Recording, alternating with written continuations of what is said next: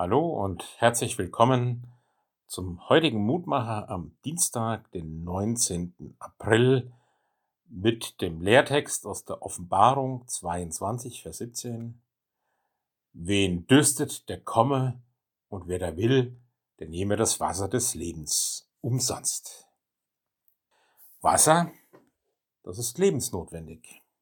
Wo Wasser knapp ist, wächst nichts findet kein Leben mehr statt, geht Leben quasi ein. Vielen Ländern dieser Erde ist das oftmals schon ein großes Problem, aber auch bei uns spüren wir eine zunehmende Trockenheit. Und das kennt natürlich Jesus aus einem Land wie Israel, wo Wasser und Regen so lebensnotwendig sind, die Quellen in der Wüste, ohne die kein Weg durch die Wüste möglich wäre. Hier spricht Jesus natürlich von einem anderen Wasser, vom Wasser des Lebens.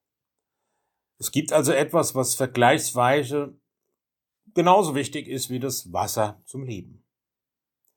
Jesus bezeichnet sich einmal selbst im Gespräch mit einer Frau als Wasser des Lebens.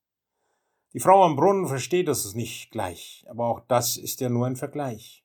Jesus ist so wichtig wie Wasser zum Leben. Wer ihn hat, wer mit ihm lebt, wer sich nach seinen Maßstäben richtet, der hat das Wichtigste für sein Leben gefunden.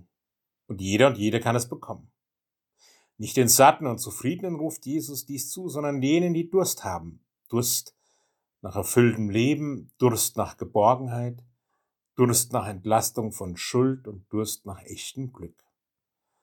Ausdrücklich ruft es uns Jesus heute mit diesem Text zu.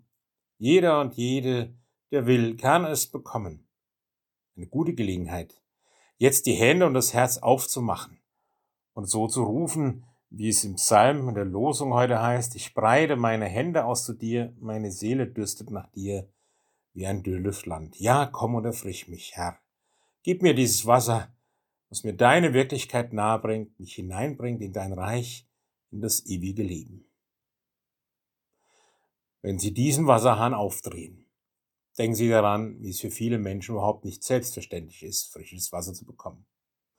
Aber lassen Sie sich auch daran erinnern, dass Jesus frei verfügbar ist. Kein Wasserzähler, keine Rechnung. Und dass er gesundes Wasser zu bieten hat, was in die Ewigkeit hineinsprudelt. So werden Sie und durch Sie die Menschen um Sie herum erfrischt. Es grüßt Sie Ihr Roland Friedrich Pfarrer.